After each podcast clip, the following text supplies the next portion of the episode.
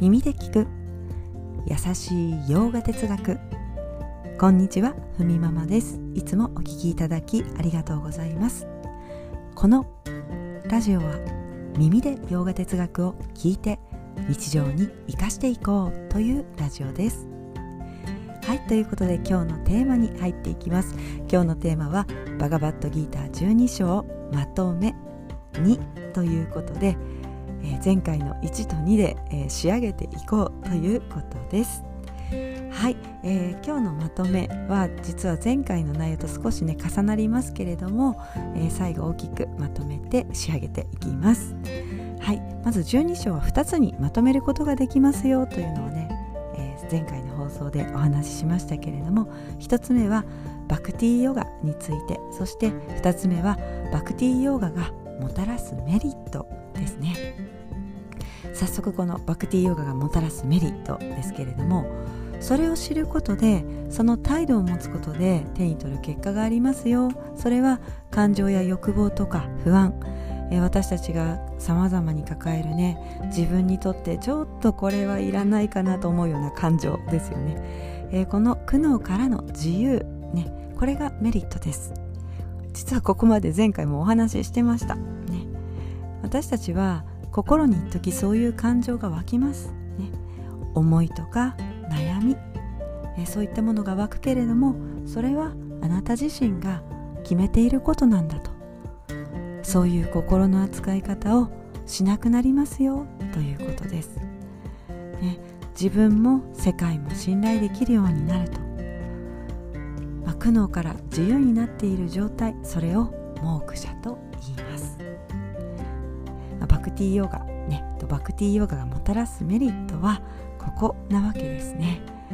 はい、ということで、えー、大きく12章をまとめていきましょう。総仕上げです。はい。まず12章はアルジュナの質問から始まります、まあ、基本ね章の始まりってここからスタートしますよね。アルジュナが質問する。でもそれは私たちが聞きたかったことでもあります。こんな質問しました。形ある対象を理解しようとすること。と形なき存在を理解しようとすることはどちらが優れていますかと。クリシュナは答えます。いいとか悪いとかはないんだね。どっちがいいとか悪いとかはないよと。形ある対象がある方がいい人もいる。でも人っていうのは少しずつ成熟していくから形あるもののベースには形なきものがあると。そっちに理解が進んでいくから形なき存在の理解はその時でいいんだよとクリシュナは答えます、まあ、バクティヨガ5つのレベルについてもお話ししました、まあ、少しずつね私たちのそのバクティのレベルが進んでいくよと、えー、先ほどもあの形なきものとか形あるものの、えー理解どっちが先がいいですかっていうアルジュナの質問がありましたけれどもこのバクティというのもその人のね成長によってあの変わっていくからどこからが始まりが良いとか悪いもないっていうのがクリシュナの答えなんですよね。そしてバクティヨガがもたらすもの、えー、バクティヨガパランですね。パランっていうのは果実とか、えーまあ、私たちが得るものですね、まあ、結果ですよね。それはあらゆる苦悩からの解放モーク者ですよと。さまざまな感情恐れや不安苦悩からの自由、ね、欲望とか執着の原因からの自由になります。もうここ先ほどおさらいしましたね。さまざまな感情からの自由ね、恐れや不安とか苦悩こういったねものの自由っていうのは感情をなくせということではないんですよね。たとえそういった感情が心に生じてもこれは一つの現象であって現れとしてこう受け入れて一旦受け入れてそしてもうさっと流していくことができると、ま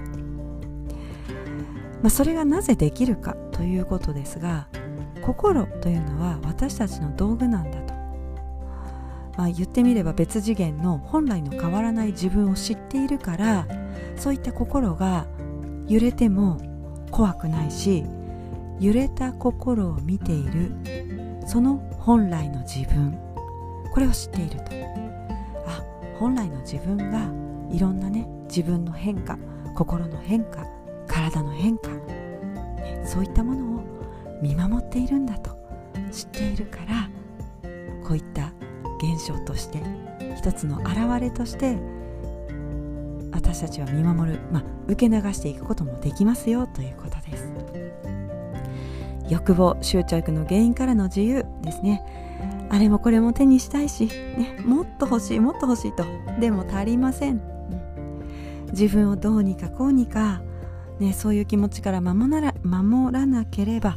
という気持ちからいろんなものをかき集めます。だってこうして世界で一りぼっちで不安や恐れを持ちながらなんとか生きていると。そんな自分を守ってあげなきゃという気持ちからねあれも必要だ。これも必要だ。欲望が生まれて、ね、手に入れられない。どうしよう。どうやったら手に入れられるか。それに対する執着が生まれてそこからねまた葛藤も生まれますよね。すんなり手に入らなければ怒りや憎しみに変わっていったり。また欲望がね大きくなるという悪循環。その根源の不安を埋めていきましょうよということなんですね。私たちは自分と世界を知るということが大事なんだと。そして12章はそのね世界について語られた最後の章になります。7から12章で自然の摂理イーシュバラの理解をしていこうということなんです。そしてではこの先13章からはということですが13章からはこと全体は一つについてのお話が始まります。タットバン足ですね。その知るための方法。ニャーナヨガ知恵のヨガについてのお話になります。この先も楽しみですね。はい、えー、私だけでしょうか？というところですが。はい、えー、バガバットギーターはねちょっとずつ私たちに教えを伝えてくれます。さまざまな角度から、ね、それがこうすんなり入る時もあればやはりね自分のコンディションによってん？ってね思うようなこともありますよね。でもそれを一つずつあの自分の、ね、中に落とし込めるものは入れてまた時間が経ったら違う角度から見えることで自分にとってね、えヨガをしながら、えこのギーターのバガワットギーターの教えがねあのどんどんどんどんこう入ってくるものに、ね、なるのかなと思っております。はいそれでは今日はこんなところで今日一日も皆様にとって素敵な一日になりますように。耳で聞く優しい洋画哲学ふみママラジオご清聴ありがとうございました。ナマステ。